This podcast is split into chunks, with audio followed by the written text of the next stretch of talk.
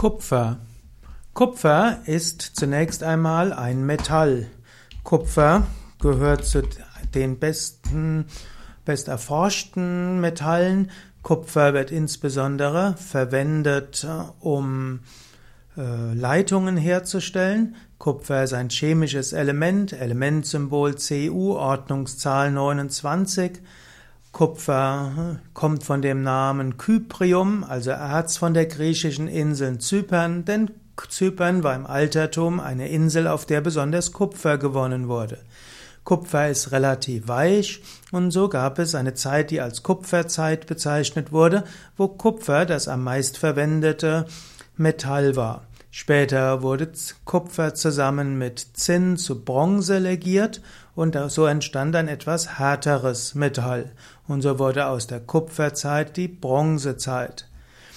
Kupfer wird heute eben besonders verwendet für Leitungen. Kupfer ist ein guter Leiter. Kupfer gehört zu den Schwermetallen. Schmelzpunkt bei über etwas über 1000 Grad Celsius. Kupfer ist ein sehr stabil. Kupfer reagiert nicht ganz so schnell mit anderen Elementen. Kupfer hat aber auch besondere Eigenschaften für den menschlichen Körper. Kupfer ist zum einen im menschlichen Körper enthalten und man braucht eine ausreichende Kupferversorgung. Zwar sagt man, dass der Mensch insgesamt nur so viel Kupfer hat, wie auf einem Stecknadelkopf Platz hätte, aber diese winzige Menge ist wesentlich. Kupfer hat ein, ist als Katalysator für eine gute Gesundheit wichtig.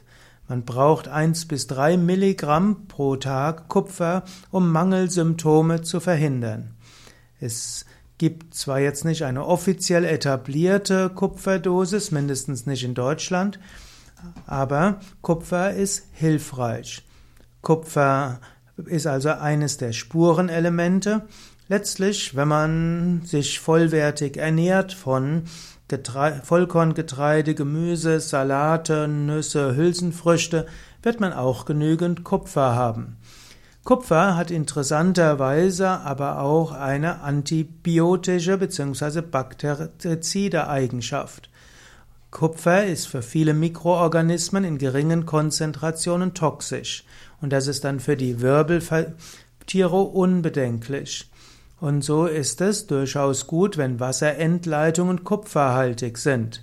Wenn man Kupferleitungen hat, dann kann das helfen, dass äh, die, das Wasser keimfrei bleibt. Auch in Großversuchen hat man versucht, geschaut, wie es in Krankenhauszimmern ist. Wenn man alle Türklinken, Lichtschalter, Wasserhähne und so weiter mit Kupferbeschichtung ausstattet, dann gibt es weniger Infektionen in Krankheiten. Kupfer ist im Gegensatz zu anderen Schwermetallen für höhere Organismen nur relativ schwach giftig.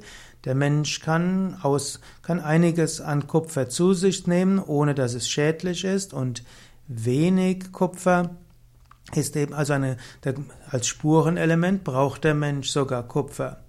Im alten Indien gibt es sogar die Aussage, es ist gut, Wasser zu sich zu nehmen aus Kupferbechern, denn Wasser aus Kupferbechern soll eine heilende Wirkung haben.